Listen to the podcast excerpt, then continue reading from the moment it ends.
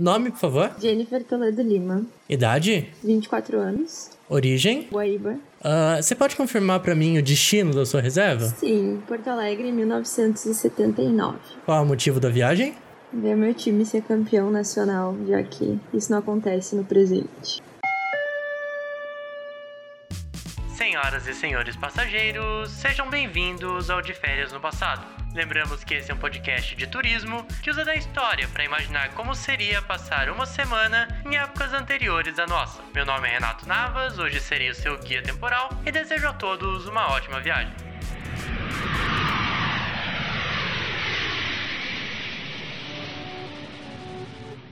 Bom, Jenny, viajantes, sejam bem-vindos a 1979. E vamos fazer primeiro um pequeno overview, né, do que estava acontecendo, porque assim, o Internacional de Porto Alegre ganhava seu último campeonato nacional, sendo consagrado como campeão absoluto do Campeonato Brasileiro daquele ano. Foram 16 vitórias e 7 empates ao longo de 98 dias de campeonato. A final contra o Vasco teve dois palcos, o Maracanã, no Rio de Janeiro, e o estádio do Beira-Rio, na formosa Porto Alegre dos anos 70. E é aqui que eu tô hoje com essa colorada roxa. Vermelha. Roxa não, tá? Vermelha. Ok, essa colorada azul. Não, Renato, favor. Seja bem-vinda, então, Jenny, aos anos 70 aqui em Porto Alegre. Antes da gente começar, tu sabe mais ou menos o protocolo, né? Pra gente não ter problema com a alfândega do tempo aqui, a gente precisa criar uma identidade falsa para você. Se você fosse uma mulher de 79, quem você seria? O que você faria? Como você é? Se eu posso manter meu nome, ou será que Jennifer não é um nome muito comum nos anos 70? É, eu acho que não, né? Acho que devia ser uma coisa mais tipo Teresa. Ah, Teresa, pode ser. Nome... Teresa é o nome da minha avó. É o nome da minha também, eu pensei. Tô pensando aqui, eu não sei exatamente. Eu acredito que a gente já tava numa época um pouquinho mais avançada, mas não muito, né? Pois é, anos então, 70, Eu não sei né? o que eu poderia estar fazendo. Poderia ser professora, quem sabe? Professora de ensino infantil. É, bem cargo que se imagina uma personagem mulher dos anos 70, né? Coisa de novela, assim. E me diz uma coisa, eu quero saber do seu look, porque assim, a gente viaja com muito clandestino que não vê o que a gente tá vendo aqui. Eu quero saber com que roupa que você veio aqui pra 79. Acredito que eu iria uma boca de sino, talvez. Uma tamanca também, talvez um, um salto plataforma ali. Eu não lembro exatamente como é que seriam os calçados. Eu lembro, eu tenho muito claro a boca de sino. Talvez uma blusinha listradinha, coloridinha ali. Era um período meio alegre, né? Então ainda nesse quesito. Então acredito que seria algo assim. Mas o, o mais marcante eu acho que é a boca de sino mesmo.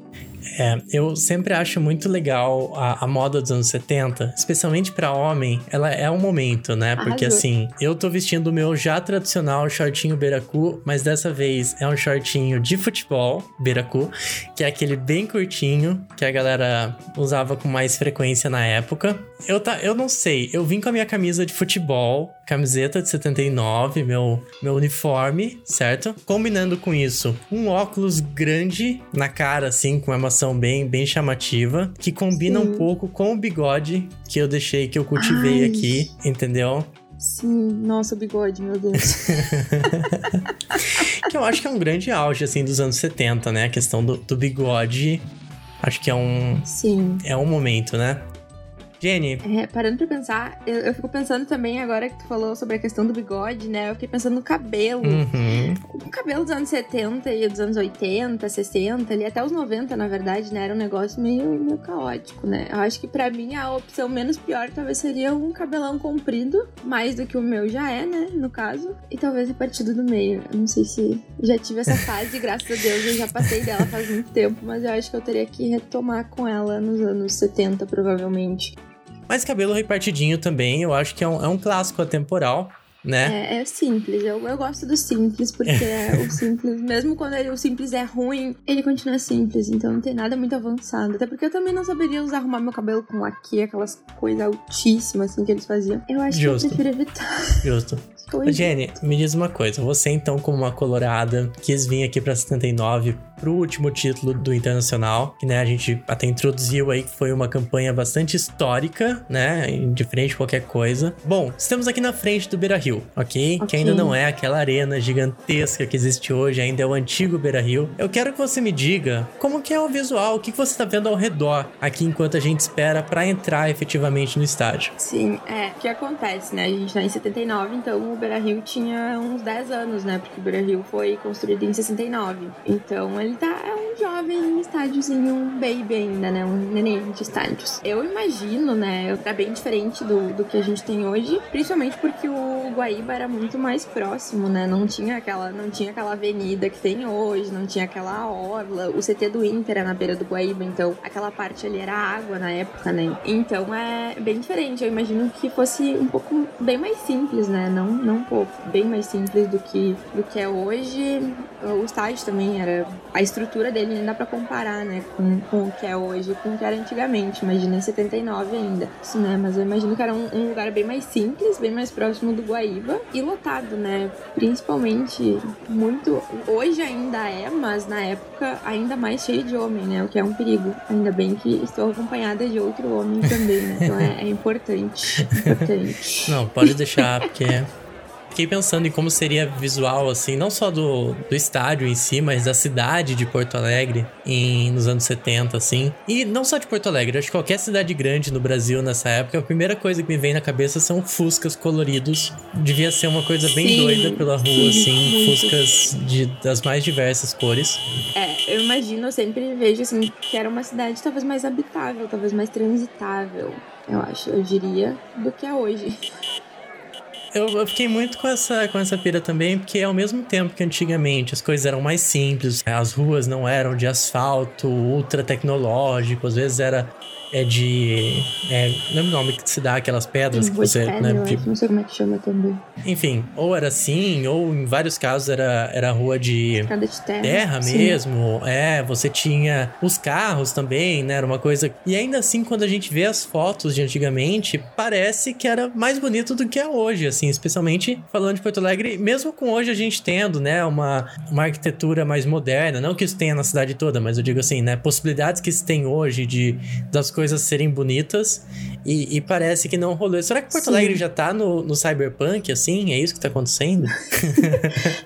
e, e, assim, e é interessante porque, assim, o, o Beira Rio, ele tá localizado numa área que é considerada nobre de, dentro de Porto Alegre, né? Que é ali a região, comecinho da Zona Sul, ali ainda é uma região super centralizada de, de Porto Alegre. Tá na beira do Guaíba, que tem tido um movimento ao longo dos anos de revitalização da orla. O pessoal tem utilizado mais a orla, tem sido uma área mais valorizada da cidade. Inclusive, eu acho que eu diria que é a parte bonita de Porto Alegre, realmente, a Orla, né? Tirando alguns outros pontos Hoje, né? perdidos né? ali. É mega é, é, é, é. Mega recente, assim. é, mas o Menino Deus, ele é uma área super tranquila, é uma área nobre, é uma área bonita, limpa. Que eu acho que a gente tem um pouco também da questão de nostalgia, né? Com, com a coisa do antigo. A gente diz assim, eu lembro que tinha aquela época que todo mundo dizia, ai meu Deus, eu nasci na década errada, eu nasci no século errado, eu deveria ter nascido em 1960. E coisas assim. Então acho que tem um pouco dessa nostalgia. Todo homem branco e hétero falava isso. É, é, é até e até, mulheres também, né? Todo mundo tem essa fase aí meio odeio a atualidade. E a questão do de quando a gente retoma, por exemplo, a questão de fotos antigas, quando tu vai lembrar, tem toda aquela nostalgia de uma coisa que tu não viveu, então tu só consegue imaginar. E quando a gente imagina, a gente só lembra do lado bom, a gente não lembra da época ruim. A gente não lembra que o Brasil tava numa ditadura. Tanto quando eu escolhi minha viagem também não lembrar, não pensei muito nisso, né? Eu pensei só na parte boa. Sim. Você comentou que quando você escolheu a sua data, você não tinha pensado na ditadura. Eu queria que tu falasse um pouco mais, né, do porquê que você escolheu 79, né? O que que representa para você, não só a data, como a questão do futebol e tudo mais. Então, né, uh, eu não lembro exatamente em que mês a gente marcou a minha viagem. Foi ali pelo que por Foi logo que começou, Abril, foi logo que começou o podcast. Então isso foi quando? Eu não faço a menor ideia. Daqui a pouco eu vou fazer um episódio de um ano em algum momento, mas no momento eu não sei. no, acho que foi mais pro começo do ano, né? Com a questão da pandemia, eu tava bem envolvida porque o Inter tava até a última rodada do Campeonato Brasileiro do ano passado, que acabou esse ano, né? No começo do ano. O Inter tava brigando pelo título, né? E acabou que perdeu num jogo patético na última rodada, né? Literalmente nos últimos minutos do jogo. Nos últimos minutos do campeonato inteiro, o Internacional perdeu a taça, né? Mas tudo bem. E o Inter não ganha um campeonato nacional desde 79, né? Então, o Campeonato Brasileiro, porque a gente ganhou uma Copa do Brasil em 92. A gente foi vice de uma Copa do Brasil em casa em 2019, que eu também estava presente, por acaso. E o Inter tem uma dificuldade com o Campeonato Brasileiro. Acho que o Rio Grande do Sul em geral, né? Porque faz tempo que não chega um título nacional aqui. O Campeonato Brasileiro do Inter, o último foi realmente 79. E isso completa o que? Esse ano vai completar 42 anos? É isso? Você não tá exigindo matemática de um podcast anos. de história, né? Não, não é possível. É. Não pode ser.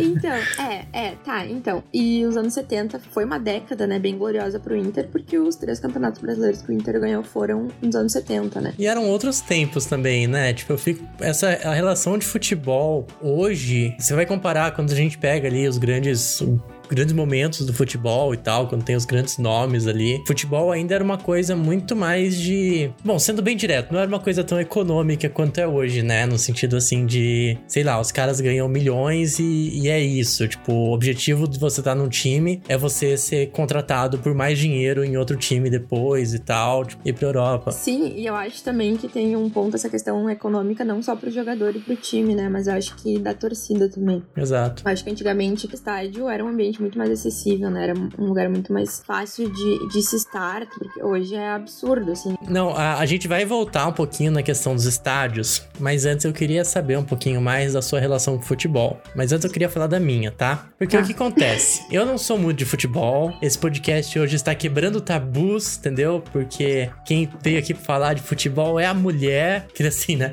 Uns papos de 2002, assim, né? Mas, falando sério, o meu time de, de infância, enfim, é o São Paulo. Paulo. E é bem doido porque, assim, ao longo do meu, do meu crescimento, eu vi Sim. o São Paulo ganhar muitos títulos, dos mais diversos. Eu só queria jogar essa informação aqui mesmo, né? Pra jogar na cara mesmo do, do Inter. Mas o ponto é, eu queria saber Não, primeiro, qual foi. Primeiro eu só queria acrescentar, Renato, que tu quis jogar isso na minha cara, mas o teu time é muito freguês meu, tá? Eu só queria te lembrar disso, que a nossa primeira Libertadores foi em cima de São Paulo. Eu, então, eu assim, sei disso. Com licença, eu sei. Renato. Não, vamos seguir aqui, vamos.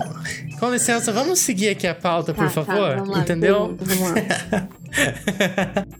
Mas enfim, eu queria saber de onde surgiu esse amor pelo futebol, assim. Então, nem eu sei te dizer muito bem, assim. O meu pai sempre acompanha muito futebol. Quando ele era mais novo, ele, ele frequentava estádio, mas aí com o tempo foi passando, ele deixou de frequentar muito, né? Não, não frequenta. Eu sempre via ele assistindo jogos, então de alguma forma sempre teve muito perto de mim o futebol. Mas eu comecei a acompanhar o Inter realmente de fato, e acho que o meu retorno, por assim dizer, né, entre aspas, pro futebol, começou em 2014 na Copa, que, né, tipo, Porto Alegre respirou futebol, tipo, se falava de futebol por tudo, tinha a questão dos jogos passando e eu já tava numa idade que eu entendia um pouco mais, né? Não que eu entenda muito futebol, né? Entendo, eu gosto da coisa do torcer ali, mas eu consegui acompanhar um pouco melhor. E em 2015 foi quando o ano assim que eu mais acompanhei o Inter, que eu comecei realmente a acompanhar, assistir os jogos e ver notícias e ter um contato muito mais próximo de, de acompanhar mesmo o time. No meu caso, Bom, eu tô aqui, né, pra ser a pessoa que não gosta de futebol. o meu histórico com futebol, assim, é muito doido, porque, bom, minha família toda gosta muito de futebol. Meu pai é fissurado em futebol, tipo, corintiano roxo, assim. A parte da família da minha mãe torce pro São Paulo, por isso que eu fui induzido a torcer pro São Paulo também. Só que meu pai, ele passou a minha infância inteira focado em fazer eu gostar de futebol e nada mais, é. né? Bom, é, pais, né? aquele, aquele são assim. Uma vez meu pai me inscreveu em uma escolinha de futebol. Aí lá vai eu, uma criança, né, que odiava futebol, odiava relação com outras crianças. Bom, uma criança viado, Deus, né? Renato. Ai, eu tô te imaginando, credo.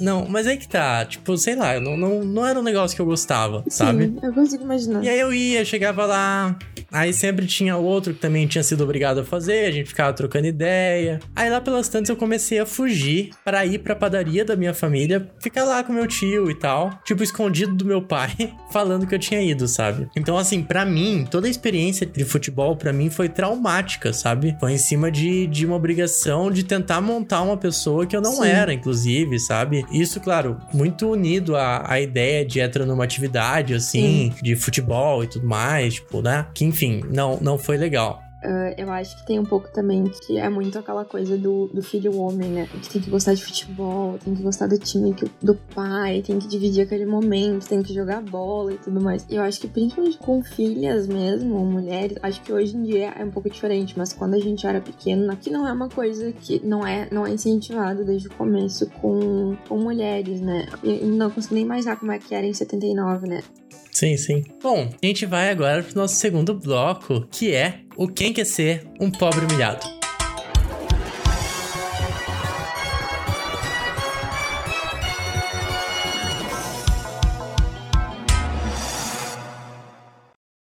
Jenny, essa então é a nossa parte das perguntas, tá? A gente vai fazer as perguntas aqui, elas vão nos Ai, levar também a alguns, alguns Ai, papos, ok? Você tá pronta? Não. Bom, são duas, são duas fases. Na primeira fase, três perguntas múltipla escolha. E depois eu tenho aqui uma pessoa que eu escolhi, alguém famoso, que você vai ter que adivinhar quem é, de acordo com as dicas que eu vou dar, tá ok? Pelo amor de Deus, tá. Pergunta de número 1. Um.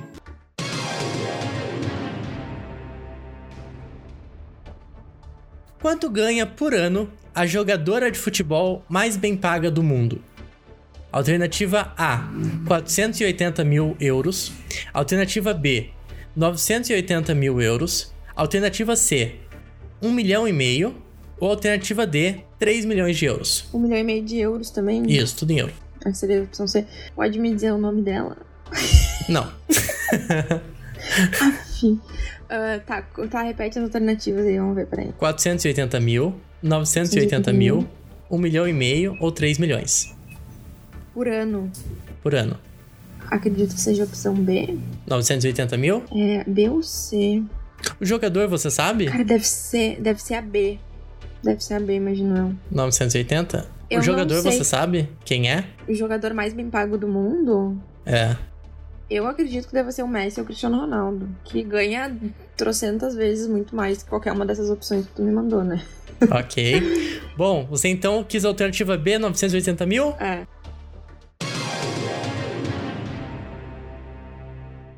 Errada a resposta. Ah. De acordo com a matéria da ESPN, a jogadora mais bem paga do mundo é a norte-americana Carly Yard, de 37 anos, do Sky Blue, de New Jersey. Ela recebe 480 mil euros por ano, o que significa na cotação atual cerca de 2 bilhões e meio de reais. 2 milhões e meio. É.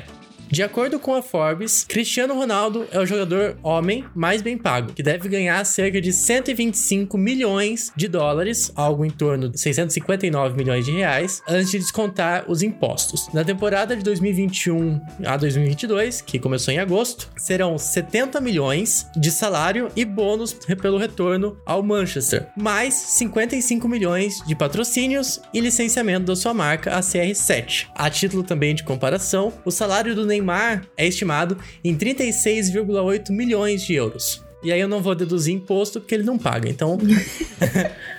Bom, a gente entra então nesse tópico, né? É, é complexo, né? Tem, tem, tem alguns pontos aí quando a gente fala no machismo, né? E, e eu digo isso sendo sócia do clube que mais tem sócias mulheres no Brasil hoje. Se eu não me engano, em 2018, tá? A gente era o clube que tinha 25% dos sócios mulheres. Então, tu imagina. E mesmo assim, a gente não se sente contemplado totalmente por ações dentro do. Por exemplo, a gente não tem, várias vezes, não tem, não tem alguns uniformes, algumas roupas, algumas coisas, desde a Nike, que era antiga patrocinadora até hoje com a Adidas, que não tem disponibilizado para mulheres. A gente tem, às vezes, a camiseta principal, a segunda camiseta, a camiseta de jogo, né? Mas, por exemplo, calça, casaco, coisas assim, a gente não tem. Mulher não tem. E também o estádio, ele é um ambiente meio complexo. Eu eu nunca passei por nenhuma situação de assédio direto, assim. A questão do assovio e do, da coisa acontece na rua em qualquer canto, né? Então, é uma merda dizer isso, né? Mas a gente é quase acostumado com isso. Mas dentro do estádio nunca sofri nenhuma situação de, de alguém tentar me agarrar ou alguma coisa assim. Mas também é um pouco pela área, pelas áreas Sim. que eu frequento do estádio. Então, tem mais isso, né? E também que eu nunca fui sozinha em um jogo. Nem sei se eu me sinto confortável em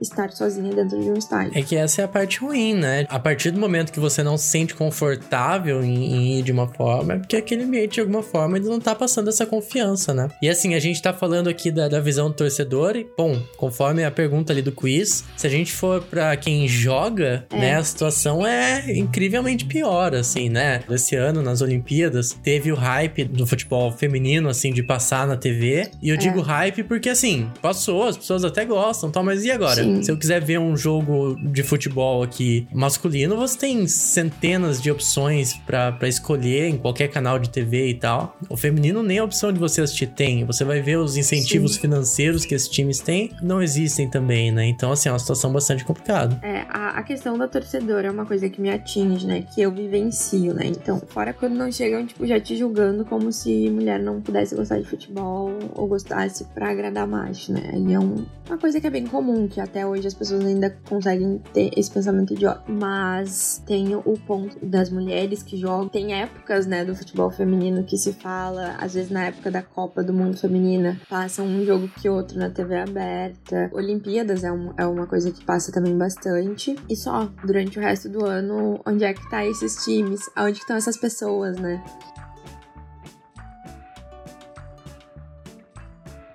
Para você gostar de futebol feminino, você tem que ser muito ativo. Para gostar de futebol masculino, basta ligar a televisão. É. Se você abrir agora aqui o site do Globo Esporte, por exemplo, bom, você vai ter ali um zilhão de notícias sobre futebol masculino do mundo inteiro. O futebol feminino ainda é visto como nicho, assim, sabe? Isso que é muito triste.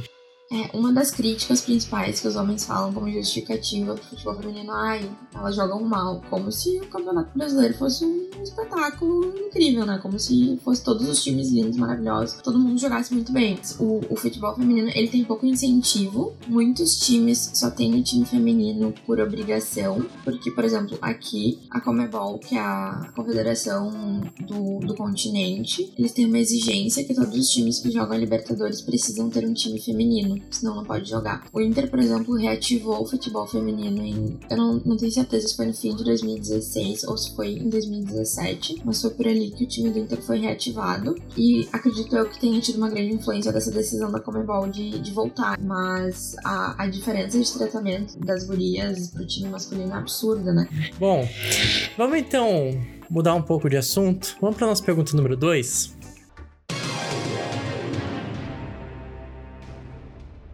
Em que governo foi construído o estádio do Maracanã, no Rio de Janeiro? Alternativa A, Juscelino Kubitschek. Alternativa B, Getúlio Vargas. Alternativa C, Dom Pedro II. Ou alternativa D, Arthur da Costa Silva. Como é que. Ai, Maracanã. Ai, no governo de quem? Eu não sei nem que ano foi o governo das pessoas. Tá, vamos lá, repete, vamos ver. Eu quis diferença, eu quis dificultar mesmo, entendeu? Bom, pensa nas pessoas, tá? Temos Juscelino Kubitschek, nosso presidente sorriso, construtor de Brasília. Temos Getúlio Vargas, complexo, personagem complexo, mas enfim. Temos Dom Pedro II, nosso imperador, meio pau no cu. E temos Arthur da Costa e Silva, um dos ditadores, totalmente pau no cu. A nossa ditadura começou em 64, né? Deve ter sido com o Juscelino? Juscelino, alternativa A? É. Errada resposta. Capaz. Maracanã foi inaugurado em dia 16 de junho de 1950. 1950, nosso presidente era o Getúlio Vargas. Getúlio Vargas não morreu tipo em 1930, 40? Não, ele era presidente ou ditador nessa época. Eu nunca lembro direito porque ele teve essas fases, né? Eu jurava que Getúlio era, sei lá, tipo, da época do Hitler. O Getúlio? Não, ele era da época de Hitler. Calma. ele se suicidou em 54. Nossa, eu jurava que era tipo, sei lá, 35, 40, alguma coisa assim. Ele tava no poder. Ele foi um rapaz que ficou bastante tempo no poder, né? E em 35 ele tava mandando o judeu pra Aqui a gente, esse grande aumento que a gente tem da, do preço dos estádios hoje em dia, converte muito com a questão da Copa, né? A gente teve muitos estádios se modernizaram, que é muito legal. Em alguns casos, nem tanto, né? É, enfim, no Brasil inteiro você teve aí estádios, inclusive em lugares tipo, sei lá, Manaus, por exemplo, que nem tem grandes times de futebol e tem uma arena gigantesca que virou um grande elefante branco por lá, né? É meio doido, assim, a gente pensar nessa, nessa mudança tão recente, assim, porque se a gente parar bem para pensar, sei lá, ir num estádio sei lá, 2009, por exemplo, era uma experiência muito diferente da que se tem de ir num estádio hoje, que é um período de tempo muito curto que teve mudanças muito grandes, assim, né? Eu acho que foi até com a arena do Grêmio que teve essa treta que proibiram de fazer os avalanches, que era tradicional de toda a torcida descer as escadas escadas, tudo mais. E não, agora temos barras de proteção nas escadas e não dá mais para fazer, sabe? E aí a gente tem, aí tá, né? O futebol já tem essa problemática de ser um espaço muito, não significa que pessoas que não são desse núcleo não possam fazer parte, mas um espaço masculino e um espaço heterossexual. Já é uma problemática, né? Desde sempre, praticamente. E agora, a tentativa que se tem é criar um espaço que além de ser um, um espaço para hétero e branco, é um espaço também para rico né? É quase um governo Temer, assim. É uma coisa bem, bem doida, né? tipo. Sim. É, é não, tava, agora tu falou ali da questão dos elefantes brancos, né? Eu tô vendo aqui os estádios da Copa, que foram 12 estádios, tá? Que é o Maracanã, que foi reformado, o Estádio Nacional de Brasília. Brasília também não é um lugar que tenha uma cultura de futebol muito forte. Tanto que alguns jogos, eu acho que normalmente algum time que tem mais uh, torcida espalhada pelo Brasil, tipo Flamengo ou Corinthians, às vezes mandam jogos lá. Tem a Arena do Corinthians, o Corinthians é um dos maiores times daqui. Tem o Castelão em Fortaleza, que agora que Fortaleza tá na, na Série A, mas o Nordeste tem um crescimento bem grande, bem expressivo em questão de futebol, né, da elite principalmente. Aí tem o Mineirão, que tem dois times, tem três times principais, né? Acho em, Minas, três, quatro. Aí tem o Beira Rio, tem a Arena Fonte Nova, em Salvador, que é do Bahia, Pernambuco, Arena da Baixada do Atlético em Curitiba, Pantanal do, em Cuiabá, Arena das Dunas em Natal e a, a da Amazônia em Manaus. Então, realmente, pouquinho, metade dos estádios, acho que nem metade dos estádios tem realmente são de times que estão na elite, que consomem, que realmente faz valer o, o gasto, né? Bom, vamos dar sequência então aqui. Vamos para nossa pergunta de número 3. Tem perguntas são clássicas do de férias, né? E essa é uma delas. Qual dessas músicas data de 1979? Alternativa A. Eu nasci há 10 mil anos atrás, do Raul Seixas.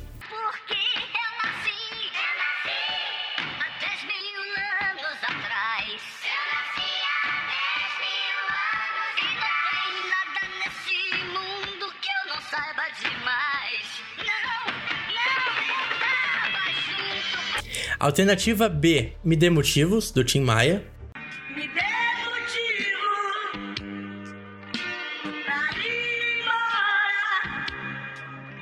Estou embora de te perder. Alternativa C, O Bêbado e o Equilibrista, de Elis Regina.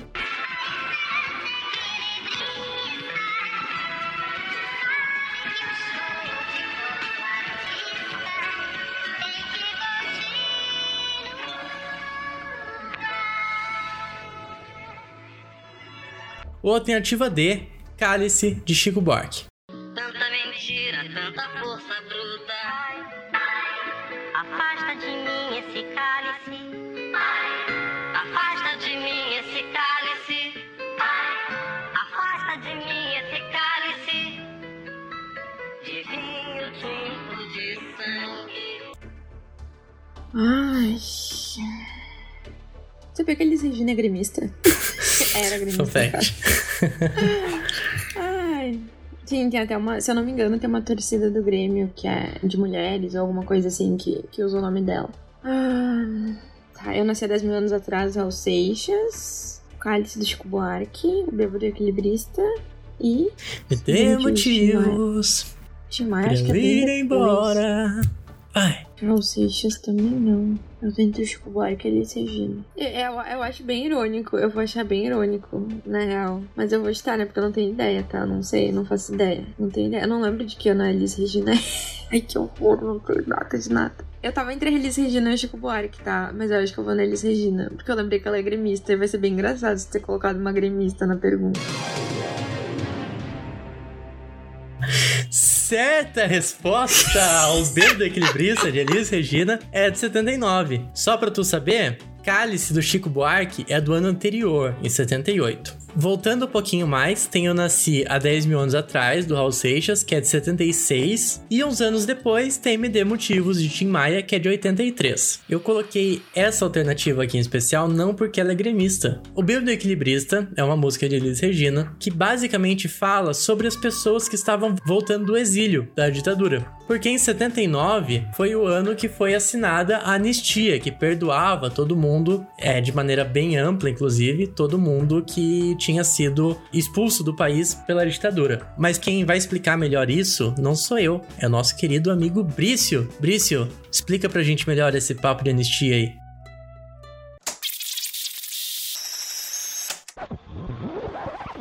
Fala Renato, diga lá, peregrinos do tempo viajante da zero, sou eu aqui de novo, Brício.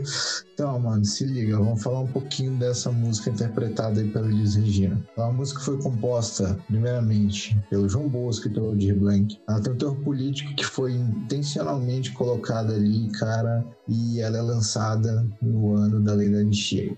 A música se torna um hino do retorno dos exilados e do perdão dado aos presos e perseguidos políticos. A Elis, cara, já em 1972, ela tinha sido forçada a cantar o hino nacional nas Olimpíadas do Exército, justamente porque ela se posicionava contra o regime e em algum momento ela falou mal dos militares em alguma revista, entrevista gringa. Já a lei de anistia, cara, foi um baita de um avanço ao processo de redemocratização. Afinal, ela concedia o perdão a crimes políticos cometidos desde o início do regime. Como diz o próprio texto da lei, crimes de qualquer natureza relacionados com crimes políticos ou práticas por motivação política. Além do irmão do Refil, como diz a música, muita gente pôde retornar ao Brasil. Diversos filósofos, pensadores, jornalistas e artistas como Gilberto Gil, Chico Buarque, Caetano Veloso, que haviam se posicionado contra a ditadura, podiam enfim voltar para casa. Porém, cara, a lei da anistia foi uma baita de uma faca de dois gumes. E o outro lado da lâmina cortou muito mais fundo, velho.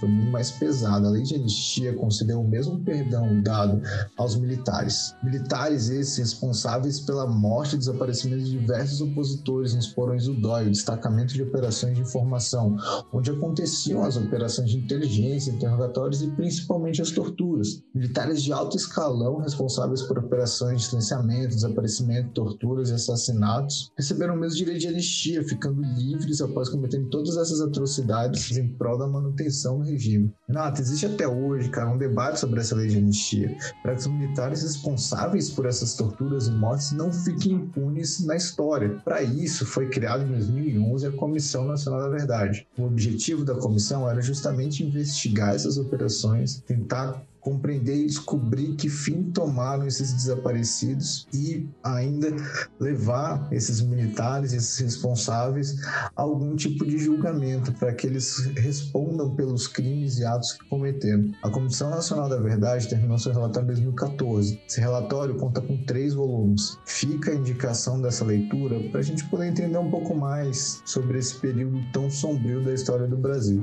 Mas é isso aí, Renato. Boa viagem. Vamos aproveitar e dar um pulinho em algum algum show dessa gaúcha monstruosa que estremeceu os alicerces do Brasil durante esse período. Eles, Regina, a Grande.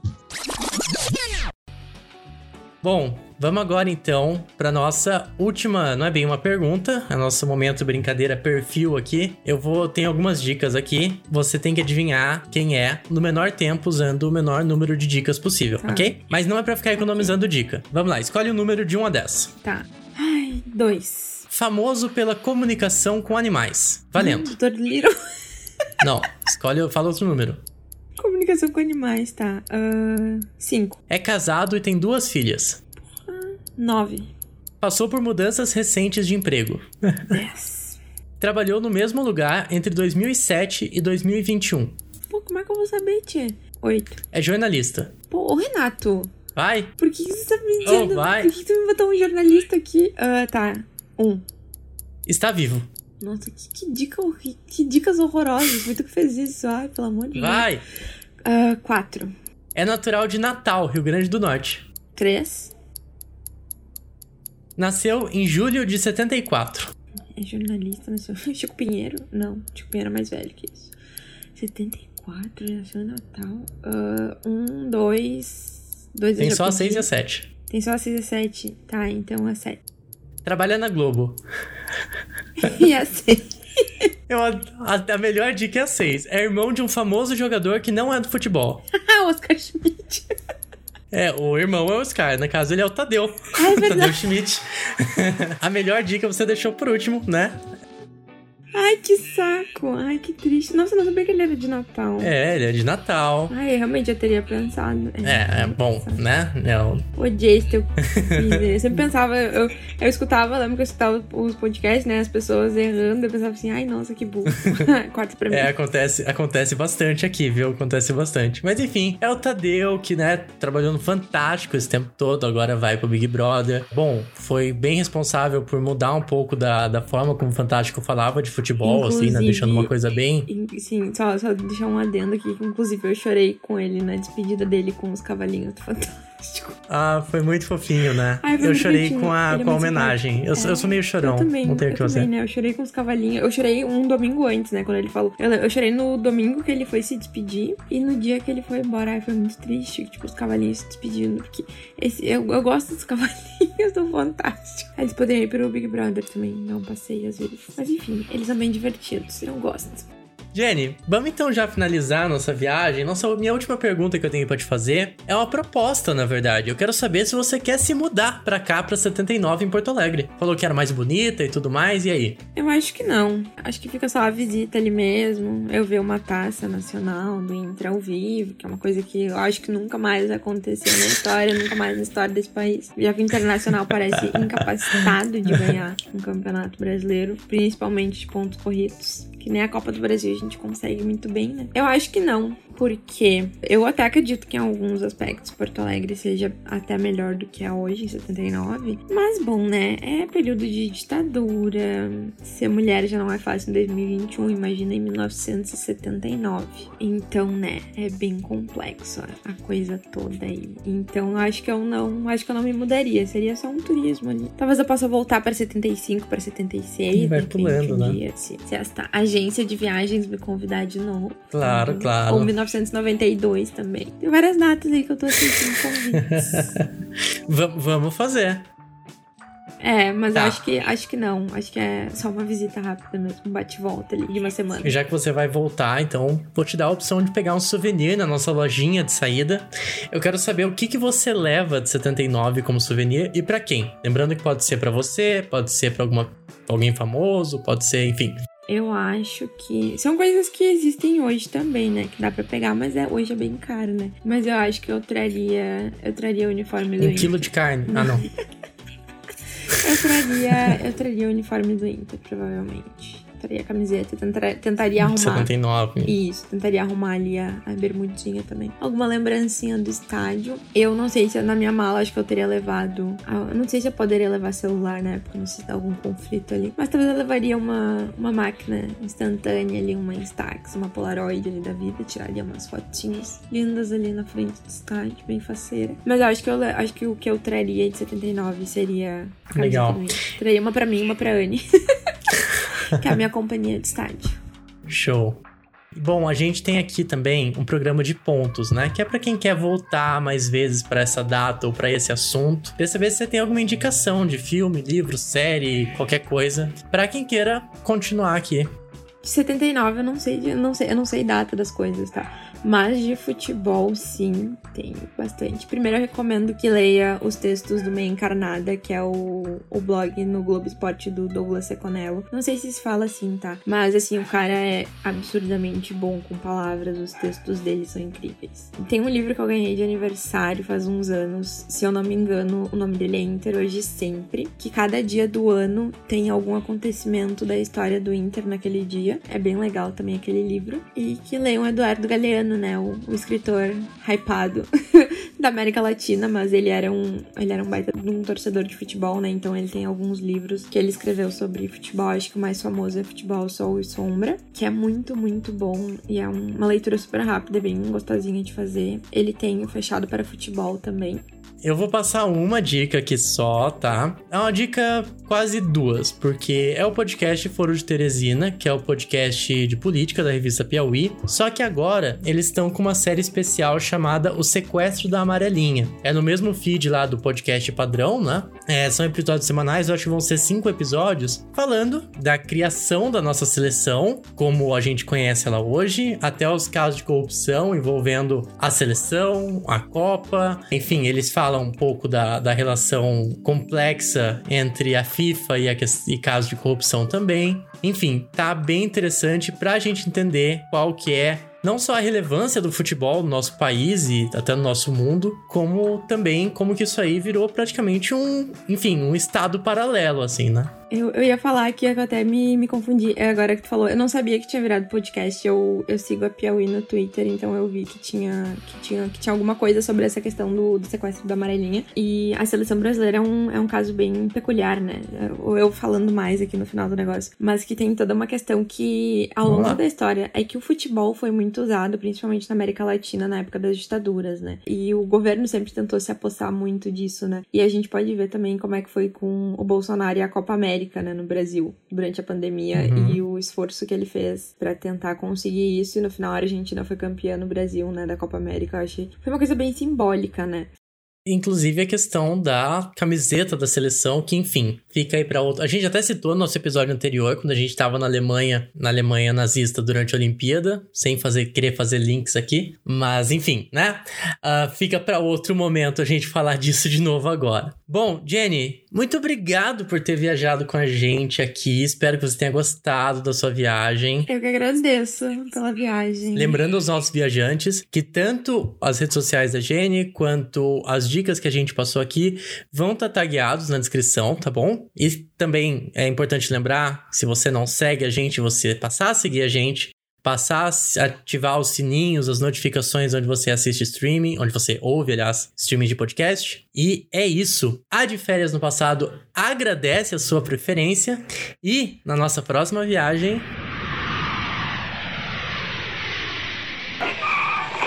Doutor, rua mais. A rua não dá para chegar à velocidade necessária. Rua? Para onde vamos não precisamos de ruas.